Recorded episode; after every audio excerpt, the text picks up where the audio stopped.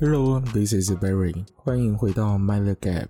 今天要介绍一些科幻电影。上次啊，我们刚好讲到基因编辑的社会问题，相关的题材最有名的应该就是《千钧一发》这部电影。在《千钧一发》的世界里，人类已经掌握了诞生完美婴儿的技术，每一个人一生下来就是父母基因遗传里最好的版本。但如果是自然诞生的婴儿，那自然会受到整个社会的歧视。主角 Vincent Freeman 就是这样一个人。分娩完的当下，医院就宣判了他的未来：神经疾病可能性六十 percent，狂躁症可能性四十二 percent，注意力无法集中可能性八十九 percent，心脏病可能性九十九 percent，预期寿命三十点二年。Vincent 成年后不久啊，就离开家里了。为了如愿到太空站工作，不惜在黑市里买了另一个青年的身份。那另外这个青年是一个叫 Jerome 的前游泳选手，他因为在国外出了车祸。导致半身不遂，而他愿意出售自己的血裔身份给 Vincent。Vincent 做的这一切都是为了让自己能顺利进入训练太空人的机构。那有一幕我印象很深刻，Vincent 呢在最后没想到上火箭前还要让公司的医生再度检查一次血裔，但那个医生早就知道他不是 Jerome，然后手指敲了敲就把验证失败的结果修改为了。成功，硬是把 Vincent 送上了火箭。也许在他那个世界里啊，Vincent 不是唯一一个想对抗社会体制的人。不过 Jerome 最后却选择了结束自己的生命。在我看来啊，整部电影完整的诠释了基因技术成熟后的世界，而且还问了观众一个大哉问：我们是否有资格评判他人？如果一个注定找妖的人都能打破藩篱，实现自我，而一个注定功成名就的人，却因为意外选择了不一样的道路。我们该如何评价人生？有一部由作家 Nancy Cartwright 写的科幻小说《Beggars in Spain》，讲述主角 Roger Cohen 在他女儿出生前给他做了基因改造，让他成为一个无眠者，一个不用睡觉的人类。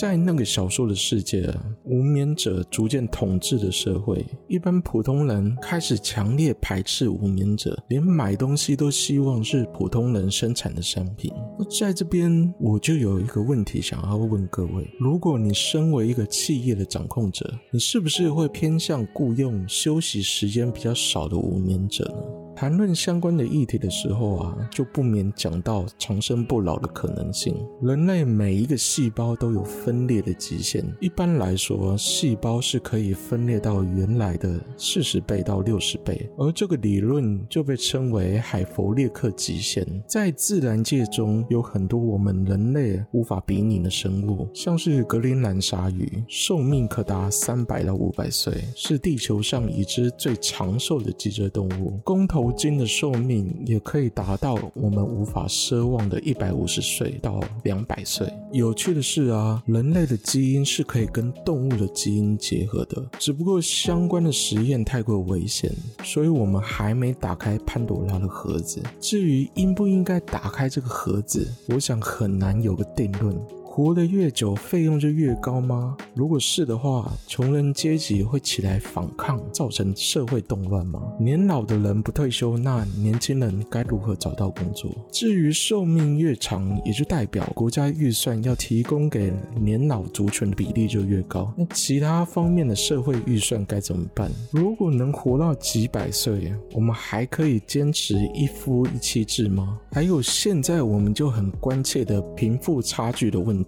是不是会因为寿命的延长而变得更严重？我觉得再问下去啊，我们就可以另外再开一集了。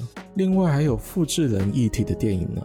我就想到啊，分身乏术这个成语啊，在未来可能会变得很具象化。我们也许可以定制一个我们自己的复制人，然后帮我们做各种各样的事。但复制人会不会起而反抗呢？这个问题，我们可以从《银翼杀手》这部电影看到端倪。复制人的议题在科幻小说里总是有关身份认同跟奴役的问题。《银翼杀手》的世界里啊，人类为了持续扩张，殖民和。其他星球。而当时的泰瑞公司透过基因科技制造出了复制人，这些复制人在外观上和人类并没有太多区别，但复制人禁止在地球上使用，只能使用在太空殖民地里，并从事危险的奴隶工作。而只要违反禁令跑回地球的复制人呢，就会有银翼杀手来追杀他们，并结束他们的生命。但在电影里，这个叫做退役。在这部片的历史中，复制人被人类大规模的排斥过，也攻击过人类的城市。《银翼杀手》两集都在讨论复制人人性的问题，还有另外一部片《二零零九月球漫游》也是有关奴役复制人的问题。主角 Sam Bell 在月球上从事一份孤独的工作，独自一个人管理月球上的资源采集系统。原本主角以为三年后就可以回到地球跟妻女团聚，但实际上 Sam 只有三年的寿命。这个企业设定每三年。就会有一个新的 Sam 诞生，而每一个 Sam 都是地球上原原本那个 Sam 的复制人，就跟《银翼杀手》的世界一样，复制人的记忆也是可以编造的。然后这个每三年就换一个 Sam 的事，就这样一直发生，直到主角这个复制人 Sam 回到地球揭发这个公司的丑闻，这一切才停止。同样的概念呢、也可以套用在 AI 机器人上。我最喜欢的一部电影呢、是一九九九年罗宾威廉斯演的《变人》，在剧情里就描述机器人安德鲁与人类的关系，跟安德鲁如何在自我认同的问题中唤起自己的人性。整部电影可以看到安德鲁渐渐的具有人类的情感，到最后宁愿放弃自己永生的机器状态，只因为自己想当一回人，让人类社会承认自己也是一个人，然后能跟自己的另外一半一同。死去。我觉得啊，科幻小说是一种很特别的艺术表达方式。我们在其中探讨人性的极限，也寻找人类存在的意义。好了，这集就讲到这里，别忘了订阅我们的 Podcast，还有 IG。我们下集见。